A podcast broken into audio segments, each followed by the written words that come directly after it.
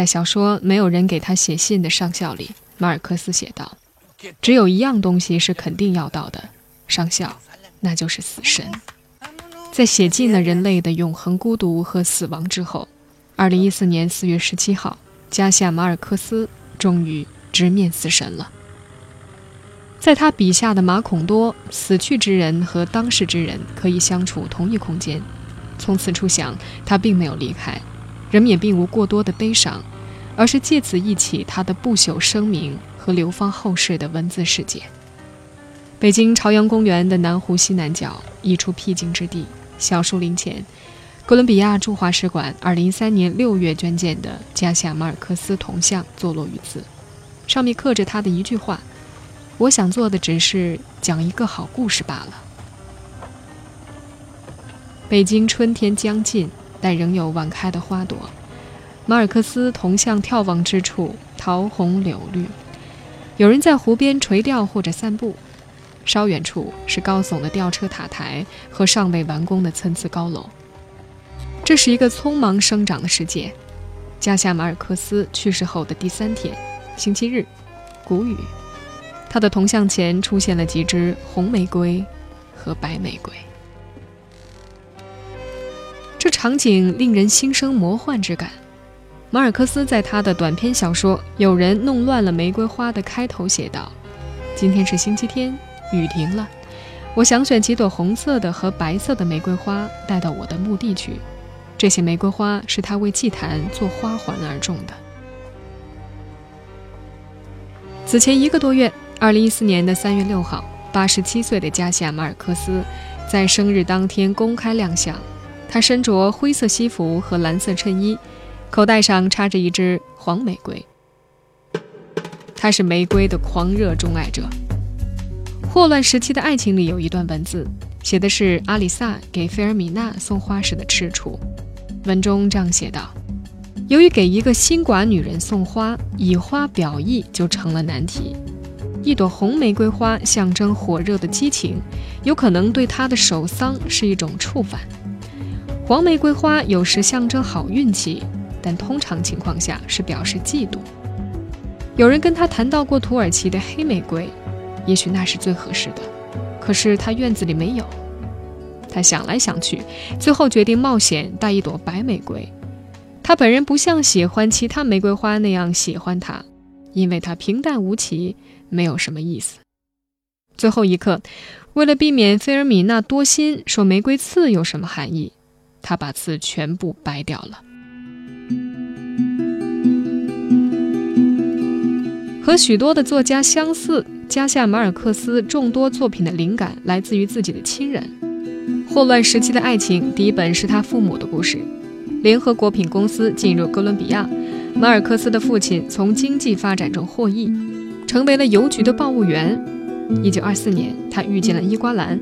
两位年轻人的相恋遭到女方父母的反对，在女方父母眼中，报务员是一个下等人。这对恋人被禁止相见。他用电报跟女朋友联系，女朋友去哪儿，电报随之而至。几经波折，两位年轻人终于走在了一起。他们在一九二六年结婚，一九二七年生下了加西亚·马尔克斯。马尔克斯的出生地空中飘满民间传说和神奇故事，年少时存储的记忆成了日后取之不尽的素材。尤其是他那擅长讲故事的外祖母，成为他大脑仓库的输送者，耳濡目染，融入内心。外祖母帮助他回忆的有1928年12月发生的一次事件。马尔克斯出生之后的第二年，香蕉工人们在当地组织了一次大罢工，要求获得应得的权益。这次罢工的波澜随后高涨，成为哥伦比亚史上最大的工人运动。加入运动的人越来越多，联合果品公司获得了政府的支持，大批的士兵来到此地镇压了此次运动。运动参与者被政府冠以乱民的头衔。他们被认为试图颠覆国家政权。礼拜天，士兵封锁了街道，三千名工人及其家属聚集到广场，长官向人群讲话，命令他们离开广场。随后，士兵向人群开枪，死亡人数的统计说法不一。一种说法是七人，一种说法是上百人。在加夏马尔克斯的一部回忆录《活着为了讲述生活》当中，他写道：“从顺从政府的人的角度说，没有人被杀。极端的反对派用毫不颤抖的声调肯定说，被杀死的人多达百人以上。他们亲眼看见他们在广场上流血，并把死者抬到一列货车上，像烂香蕉一样把他们抛到海里去。”这样，真实的情况便停留在两个极端的地方，永远不可能弄清楚。我的不正确的记忆竟如此顽固。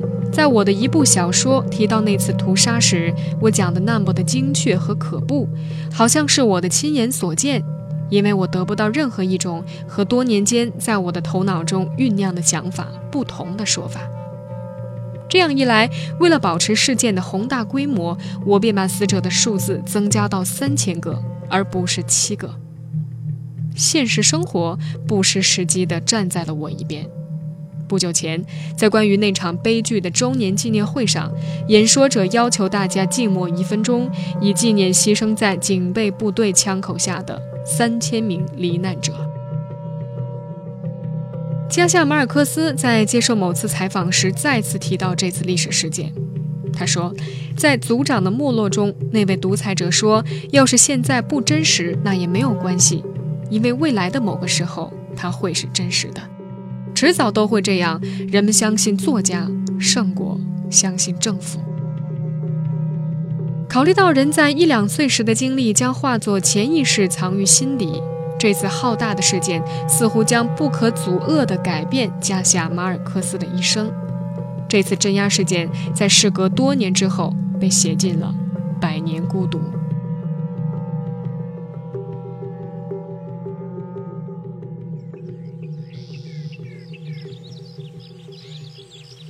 北京朝阳公园的这片湖边树林里立着多座铜像。和加西亚马尔克斯的铜像十米之隔，是麦哲伦的铜像，阳光下泛着光晕。加夏马尔克斯在一九八二年诺贝尔文学奖授奖仪式上的演说，一开头就提到了陪同麦哲伦环球航行的航海家安东尼奥·皮加费塔。Antonio Pigafetta，un navegante florentino que acompañó a Magallanes en el primer viaje alrededor del mundo。在经过拉丁美洲时，他写下了一本书。他在书中说过，他见过肚脐眼长在背上的猪，没有爪子的鸟，螺头驼身鹿蹄的怪兽。马尔克斯认为，这还远非那个时代拉美现实最令人惊奇的见证。马尔克斯说。我敢说，今年值得瑞典文学院注意的，正是拉美这种异乎寻常的现实，而不只是它的文学表现。这一现实不是写在纸上的，而是和我们生活在一起。它每时每刻都决定着我们每天发生的不可胜数的死亡，为我们提供了一个永不干涸、充满灾难和美好事物的创作源泉。而属于这个源泉的我，这个流亡在外、怀念故乡的哥伦比亚人，不过是被命运指定的又一个数码。这个非凡的现实中的一切人，无论诗人、乞丐、音乐家、战士，还是心术不正的人，都必须尽少的求助于想象，因为对我们来说，最大的挑战是缺乏为使我们的生活变得可信而必须的常规财富。朋友们，这就是我们的孤独之症结所在。面对压迫、掠夺和孤单，我们的回答是生活。无论是洪水还是瘟疫，无论是饥饿还是社会动荡，甚至还有多少世纪以来的永恒的战争，都没有能够削弱生命战胜死亡的牢固优势。马尔克斯看上去更像是获得了诺贝尔和平奖。因为他演讲大部分都在谈论政治。拉丁美洲的文学家大都热衷于政治。加夏马尔克斯曾经的好友、后来的死对头巴尔加斯略萨，甚至还参加过总统选举。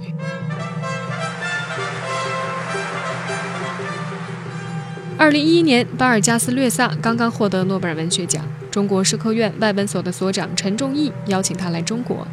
有不少的中国作家问略萨政治和文学的关系，略萨说：“你可以去表现政治，但你不能把文学作品写成一部宣言，这是两码事。”陈仲义说：“这一代作家都很关心政治，就像我们中国的五零后、六零后，往鲁迅他们那边推演更是如此了。这是历史环境造成的，不断有政治斗争，不断有战争，你能不关心吗？”现在是和平时期，大家悠哉悠哉，陶醉于娱乐、浅阅读、浅写作等等。但你在一个翻天覆地的时代背景里，不可能回避政治。再说，现在的回避政治其实也是一种政治。拉美这一批作家有强烈的民族责任感，有社会责任感，有强烈的替民族和某一个社会阶层代言的传统。加西亚马尔克斯的事业起步是记者，那时候。他与政治和社会更加接近。一九五五年，《观察家报》刊出了加西亚马尔克斯的新闻报道，受访者是海军军官维拉斯科。这是一次漫长的访问，分别采访了十四次，每次长达四个小时。维拉斯科随驱逐舰卡尔达斯号从阿拉巴马州回到卡塔赫纳，途中遇到暴风雨，八名船员掉到海里，他是其中之一。维拉斯科坐上救生艇，缺食少水，在海上漂流了十天，成功归来，享尽荣光。加夏马尔克斯的报道改变了这一切。他通过调查发现，这艘军舰并不是因暴风雨而倾覆，而是因为不适当的装载了非法商品而造成了安全隐患。这个报道让哥伦比亚军政府颜面全无，马尔克斯也成为军政府眼中不受欢迎的人。受困于媒体生活经历的耗散，再加上军政府对他施加报复的可能性，心生厌倦的马尔克斯决定离开美洲大陆，成为《观察家报》的驻欧记者。而他身处欧洲之时，《观察家报》停刊，他陷入了生活中最为困苦的时光。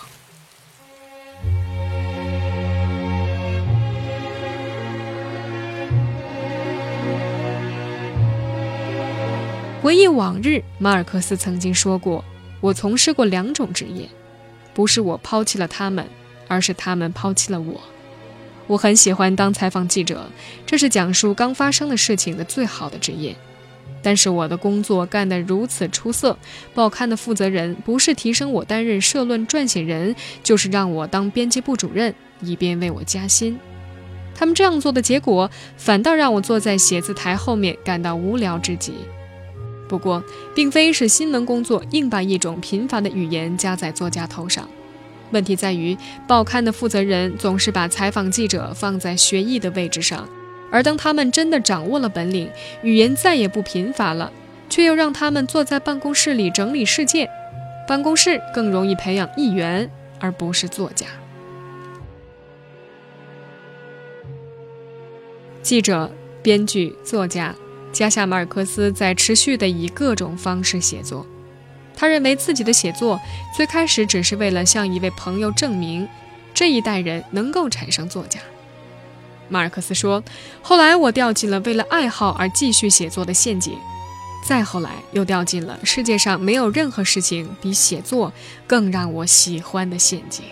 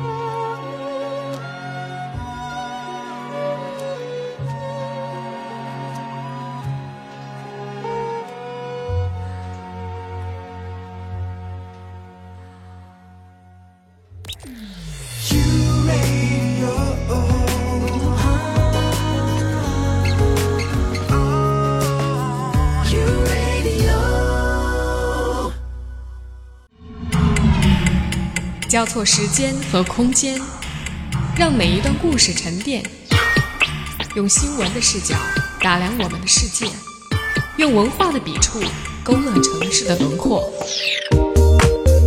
凡素，素描时光。打开这本声音杂志，带你走进心灵的后花园。欢迎回来，素描时光，我是樊素。今天的节目，我们一起走进马尔克斯的世界。马尔克斯最开始出版的小说卖得并不好。在《百年孤独》之前，马尔克斯在努力地寻找属于自己的叙述方式。他并不认为一个人可以凭空建立一种独特的叙述方式。他从世间万物中汲取营养，比如说外祖母、阿拉卡塔卡镇、波哥大、加勒比海、西班牙黄金时代的诗人卡夫卡、梅尔维尔、弗吉尼亚·伍尔夫、福克纳。从欧洲回到美洲之后，他在墨西哥城居住。在朋友的介绍之下，读了胡安·鲁尔夫的小说《佩德罗·巴拉莫》，他看到了某种可能性。在鲁尔夫的小说里，活人和死人是可以共存交流的，时间和空间的阻隔被打破了。一九六三年，加夏·马尔克斯和卡洛斯·富恩特斯一起合作，将《佩德罗·巴拉莫》改编成剧本。一九六五年，加夏马尔克斯在墨西哥城写下了那个著名的开头。十八个月之后，他完成了《百年孤独》。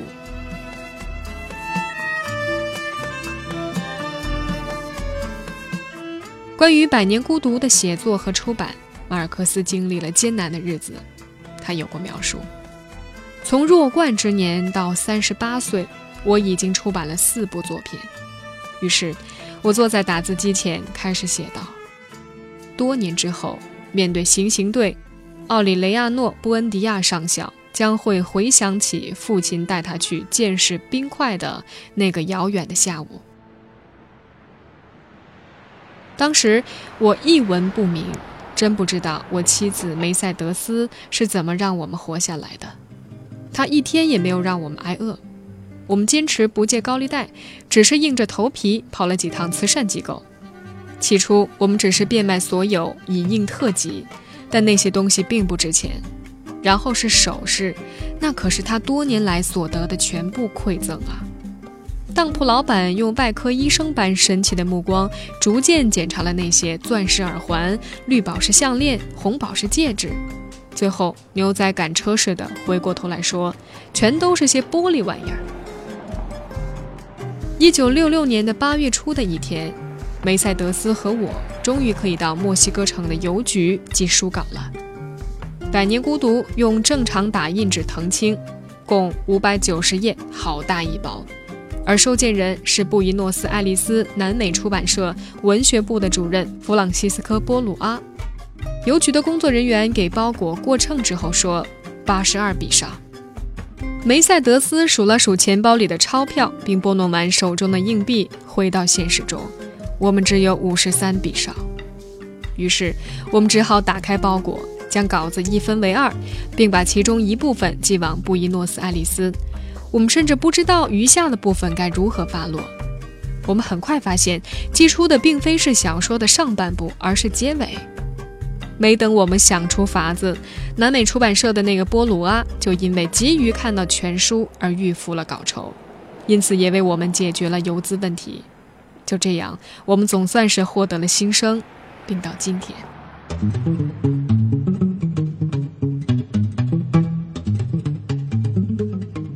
一九六七年的四月中旬，布宜诺斯艾利斯南美出版社的弗朗西斯科·波鲁阿在电话里激动地告诉托马斯·马蒂尼斯，请他到家里看一部书稿。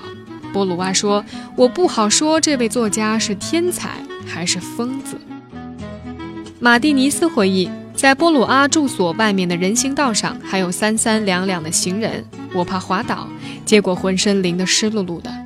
从公寓入口到工作室，好长的通道上摆着一卷卷的稿纸，好像是为客人擦鞋准备的。这正是我做的，我踏在稿纸上。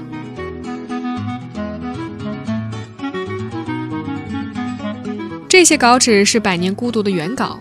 读完原稿，兴奋不已的波鲁阿把稿子留在过道上。幸运的是，脚印并没有掩盖哪怕是一个句子，仿佛那是祈祷词。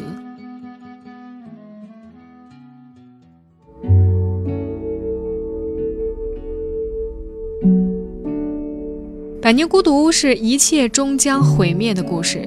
加夏马尔克斯曾说过：“没有人看清他写《百年孤独》的本质。”他说：“关于《百年孤独》，人们已经写了成吨的纸张，说的话有的愚蠢，有的重要，有的神乎其神，但是谁也没说到我写这本书时最感兴趣的点儿上。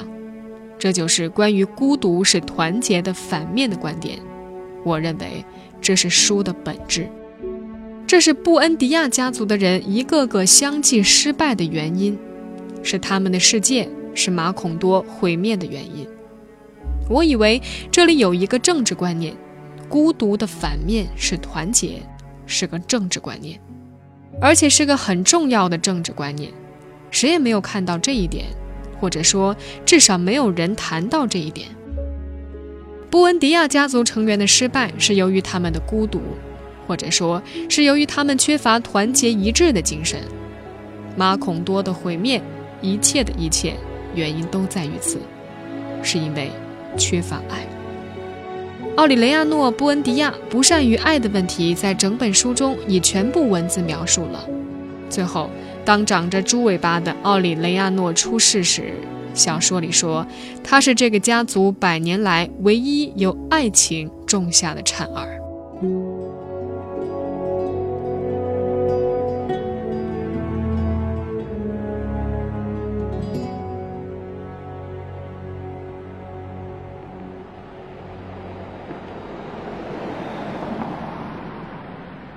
在中国，年轻的南京大学西班牙语系的教师张伟杰。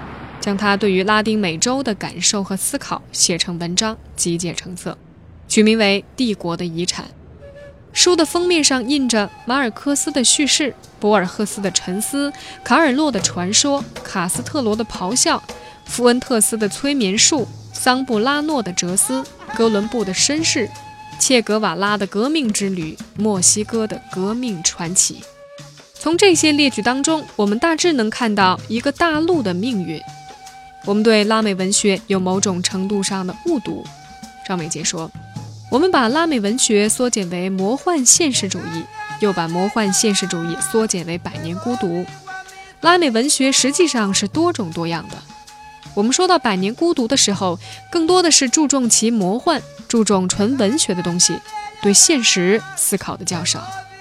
他个人认为，百年孤独有比较强的政治色彩。”《百年孤独》出版的时候，正好是全世界的革命年代。一九六零年代，拉美所有的进步作家都支持古巴革命，要以古巴为榜样，实现拉丁美洲的统一，对抗美国。《百年孤独》最后的命运是全部消失，建立全新的社会。《百年孤独》有马尔克斯的乌托邦理想。一九五九年，卡斯特罗领导的古巴革命获得成功。拉美知识分子的本土意识得到强化。一九六二年，智利作家贡萨罗·罗哈斯在智利康塞普西翁大学召开了世界知识分子大会，包括聂鲁达、卡彭铁尔、富恩特斯在内的拉美知识分子出席了这次大会。智利作家何塞·多诺索在一九七零年代出版的《文学爆炸亲历记》里认为，这次大会就是文学爆炸的开始。这时期出现的小说还有一个说法：西班牙语美洲新小说。但是显然，这个略显冗长的说法太拗口。科塔萨尔、加下马尔克斯、卡洛斯·富恩特斯、略萨被认为是文学爆炸的四大主将。马尔克斯忽然脱颖而出，享受独尊的地位，旁人看他是既羡慕又妒忌。何塞多诺所说：“从轰动和流言的角度判断，马尔克斯小说的胜利使他成为唯一一部销量堪称巨大的小说。仿佛只有这位哥伦比亚小说家才能够享受奢侈，想在哪儿生活就在哪儿生活，想怎么生活就怎么生活，想怎么写作就怎么写作。不仅如此，他还能够强迫围在身边的出版商和制片人接受他的条件，并以此为乐。”许多人对这种表面的繁荣表示了警惕，而事实上，能够把这种光彩兑现的事情并不多。《百年孤独》是例外。张伟杰说：“要是有谁说拉美作家的作者权益是名副其实的充实，我是不相信的。与此相反，文学爆炸那批作家的生活从来就不容易，他们所进行的伟大斗争，就是从工作里偷出几个小时来搞创作，这份工作才使他们勉强糊口。”一九六七年的八月份，马尔克斯在委内瑞拉和巴尔加斯略萨首次相见。四年之后，略萨在巴塞罗那出版《加夏马尔克斯弑神者的历史》。他在书中回忆：“这是我们第一次看见对方的脸。我对那天晚上的他记忆犹新。因为害怕坐飞机，他显得很狼狈。他从骨子里害怕坐飞机。那些在身后追踪他的摄影师和记者们让他很不舒服。”弑神者加夏马尔克斯成为了拉丁美洲新的神。但他却想逃离人群，重新进入孤独之境。这对于作家似乎从来都是悖论。在孤独中成就自己，获得声望，周围逐渐热闹起来，而热闹却是写作的大敌。Gracias a la vida que me ha dado tanto, me dio dos luceros que cuando los abro, perfecto distingo lo negro del blanco y en el alto cielo su fondo estrellado y en las multitudes el hombre que yo amo. Gracias a la vida que me ha dado tanto, me ha dado el oído que en todo su ancho graba noche y días, grillos y canarios, martillos, turbinas, ladridos, chubascos la voz tan tierna de mi bien amado. Gracias a la vida que me ha dado tanto, me ha dado el sonido y el abecedario, con las palabras que pienso y declaro madre, amigo, hermano y luz alumbrando la ruta del alma del que estoy amando.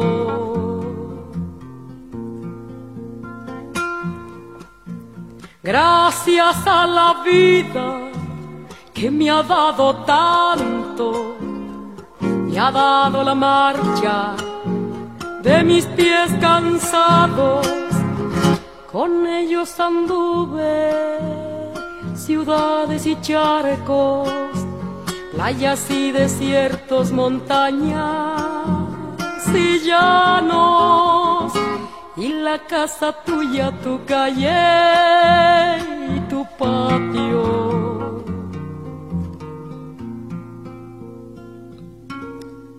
Gracias a la vida que me ha dado tanto, me dio el corazón que agita su marco cuando miro el fruto del cerebro humano, cuando miro el bueno tan lejos del malo el fondo de tus ojos claros. Gracias a la vida que me ha dado tanto, me ha dado la risa y me ha dado el llanto. Así yo distingo dicha de quebranto los dos materiales que forman mi canto y el canto de ustedes que es el mismo canto y el canto de todos que es mi propio canto. Gracias a la vida.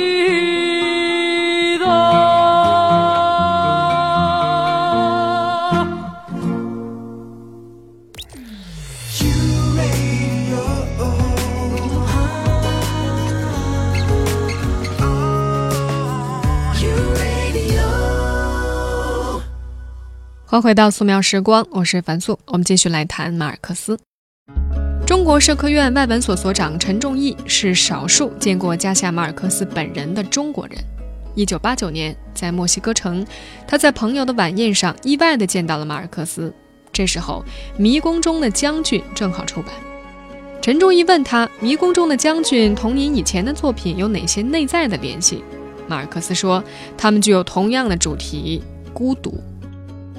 陈仲义接着又问：“报界透露呢，您将在每年的三月六号出版一部新作，这个事是真的吗？”他说是真的。那孤独还将是他们的主题吗？马尔克斯答：“孤独是一个永恒的主题。”二零一四年的四月十七号，加夏马尔克斯去世之后，南方人物周刊的记者向陈仲义问起这个关于孤独的话题：“你怎么理解加夏马尔克斯的孤独呢？”陈忠义给了一个非常详细的回答。他说，他的作品远远不能用孤独涵盖，但是孤独是一个很好的切入点。当时的客观环境是，美国把拉丁美洲当作后院，拉丁美洲也是西方国家掠取财富的狩猎场。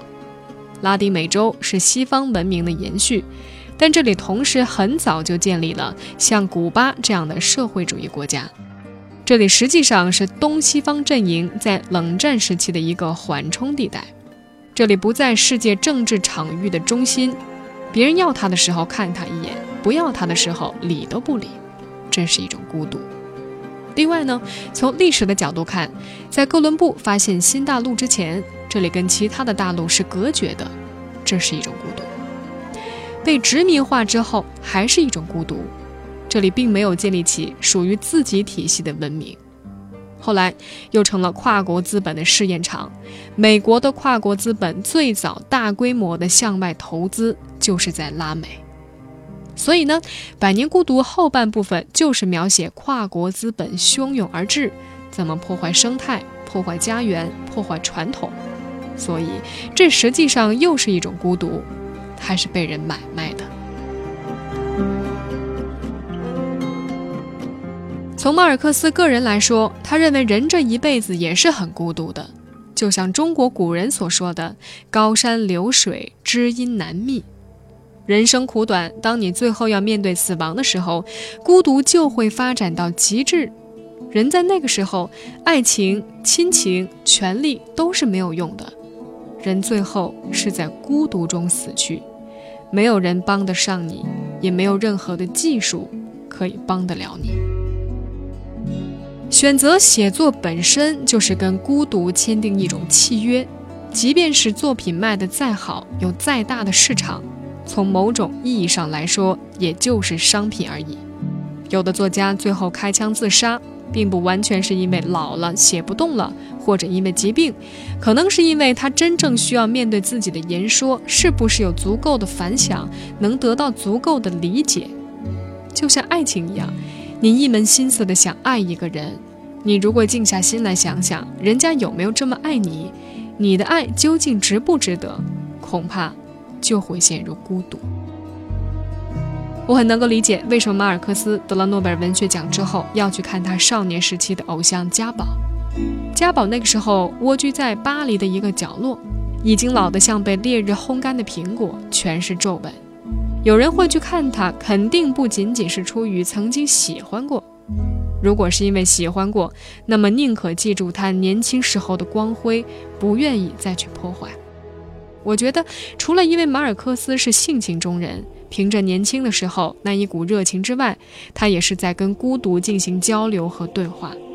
马尔克斯是在提前访问自己的老年，提前访问自己真正孤独的时候。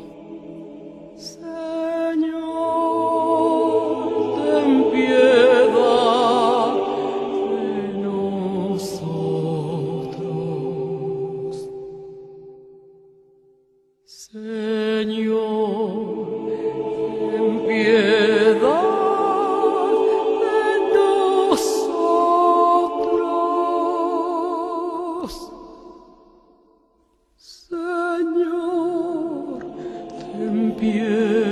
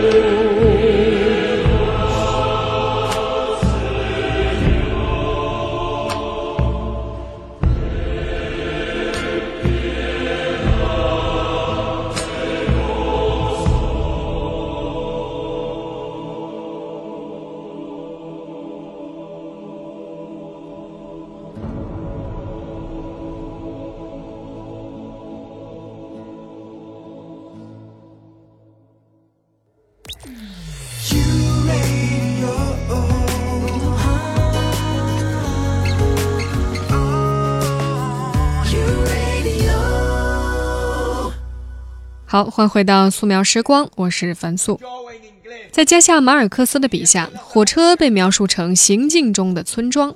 这些村庄在过去的几十年中已经被送往了世界各地。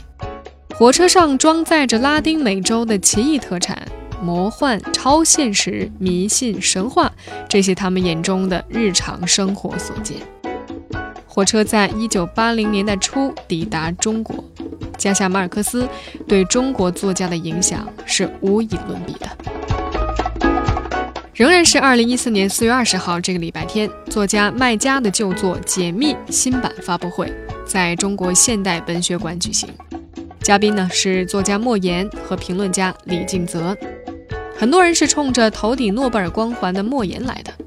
在会场门口，一位读者拿着一本英文版的《生死疲劳》，跟同伴们商量着怎么才能获得莫言的签名。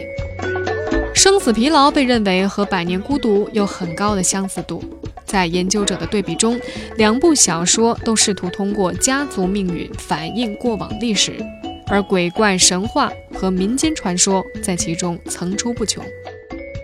文学评论家刘在富说，马尔克斯写出了人性的真实、无序、混乱、幽深，还写出了人类的退化，长出尾巴来的人，这是向动物界靠拢。一九八零年代，作为中国社科院文学所所长的刘在富，见证了拉美魔幻现实主义在中国风行的浪潮。他曾经被解放军艺术学院文学系主任徐怀中请去讲课，这个班上有许多学生投入了对魔幻现实主义的学习和模仿中。在马尔克斯去世当天，莫言通过腾讯网做了回应。他说：“上午在医院看牙时，听医生说马尔克斯去世了。在牙钻的轰鸣声中，我想起了上世纪八十年代中国作家几乎是集体阅读《百年孤独》的情景。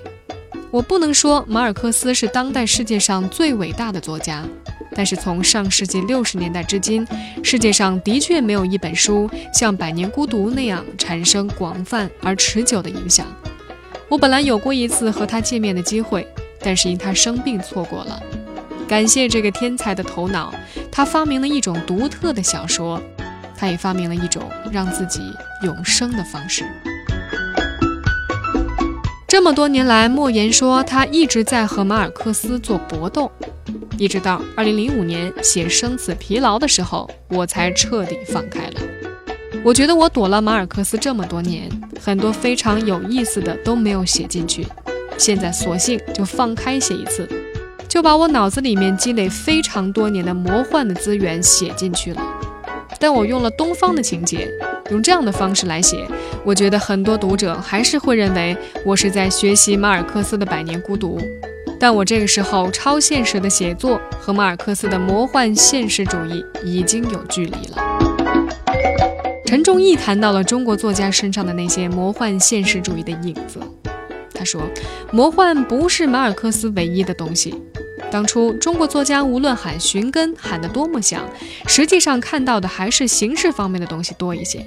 比如开篇那种兜圈子、古今轮回的叙述方式，可能更夺人眼球；而至于后来说的魔幻，也是相对浅层次的，因为这种神神鬼鬼的东西引起很多人关注。但是在马尔克斯他们这代作家里面，并不是他们真正深层次的核心内容。它的核心内容是表现民族的集体无意识，这种集体无意识实际上在莫言的作品当中体现的比较充分。阿来从马尔克斯那里看到更多的可能是那种磅礴的气势和史诗般的结构，陈忠实看到的是两个家族长期的较量，贾平凹看到更多的是像马孔多这样还处在比较落后的蛮荒时期的农村。阎列科可能看到的是某些带有荒诞性的反讽，这些中国作家看到的东西不一样，借鉴的方法也不一样。中国作家也会借鉴其他不同的文学，到后来已经不是简单的借鉴和模仿，你可能看到某些影子，但你不能说他们是照搬。加夏马尔克斯的影响巨大，但是一个尴尬的现实是。在二零一零年之前，我们看到的马尔克斯所有书籍中文版都不是正版。一九九零年，马尔克斯到日本和导演黑泽明会面，路过中国时，亲眼看到了中国对他作品盗版的情况，他非常愤怒，发誓死后一百五十年都不会给中国版权。陈仲义呢，在此时又见了他，但马尔克斯对他已经变得冷淡。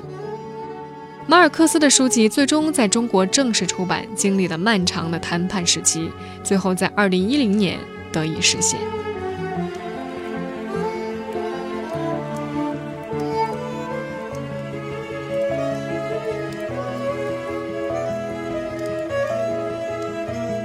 一九五七年，一个多雨的春天，马尔克斯在巴黎的米歇尔大街上遇到了他的偶像海明威。马尔克斯不知道是该上去对他进行一次采访，还是穿过马路向他表示钦佩之意。最后，马尔克斯这两件事情都没有做，而是隔着人行横道，朝着海明威的方向喊道：“大师！”海明威转过身，用西班牙语回应他：“再见，朋友。”这个说再见的大师让马尔克斯感到，生活中好像发生过什么事情，并且永远的。那样发生了。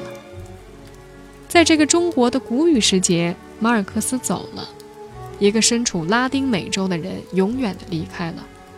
此时，你也会觉得这个遥远的作家在你的内心中好像发生过什么事情，并且永远那样发生了。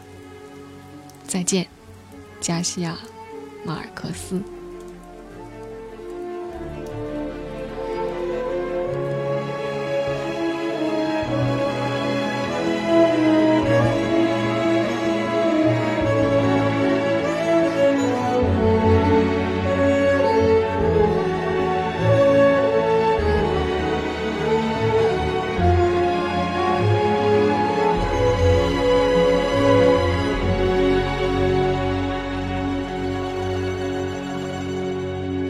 以上就是本期素描时光的全部内容。